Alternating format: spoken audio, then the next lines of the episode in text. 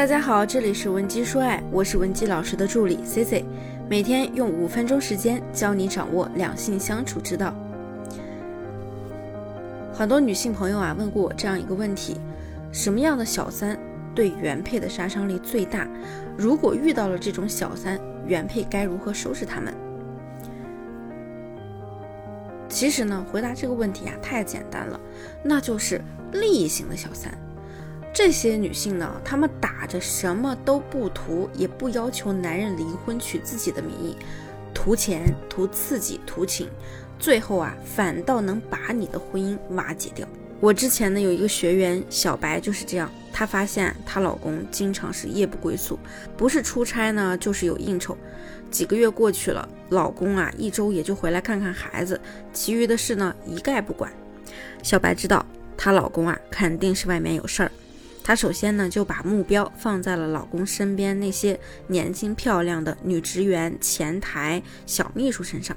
为了宣示自己原配的主权，她多次去老公公司发威，并且啊明里暗里的提点她的小秘书。办公室凡是年轻漂亮的，一个个的谈话。折腾了几个月之后啊，那是一无所获。直到有一天，她无意中发现。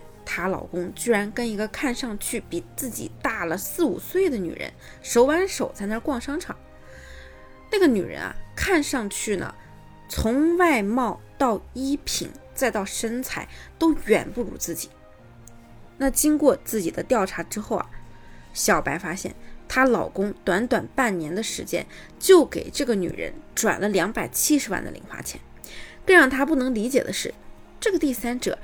竟然还带着一个娃，她想不通啊，为什么这样一个所谓的老女人能够让她老公神魂颠倒，让她的婚姻名存实亡？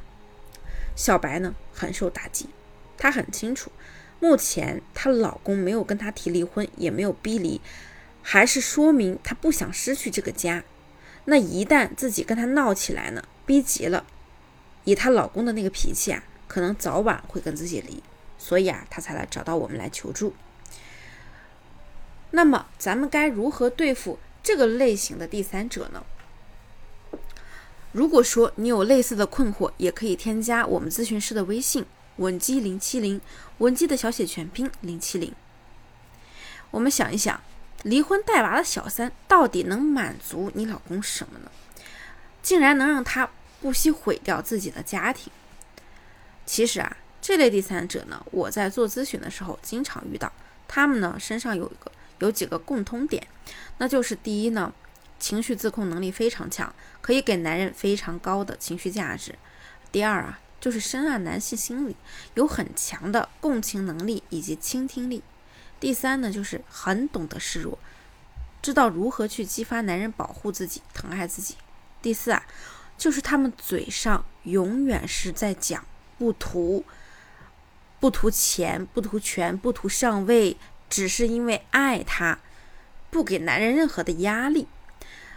这类离异的第三者呢，在经历过之前一次婚姻的毒打之后啊，他们更懂得如何掌控男人，也更擅长控制情绪，不把对金钱和婚姻的需求摆在明处，而是不断的激发男人来保护他、照顾他。从男人的角度啊，他们呢也更愿意招惹这样的女人。因为他们不会逼他离婚，相处相处之中呢，知进退，懂分寸，让自己很没压力。有的时候呢，还会帮自己瞒天过海。这样的婚外情啊，就是男人最向往的。往往呢，这些有过离异经验的第三者，还特别擅长委屈自己，成全对方，总是让男人觉得，哎呀，我真是太对不起他了，我真是太委屈他了，他什么都不图。彼此是真爱，这样一来呢，男人就越发的心里有愧疚，反倒心甘情愿的主主动赠予一些物质上的房物质上的财富。这类第三者啊，往往最后呢就是赚的一个盆满钵满。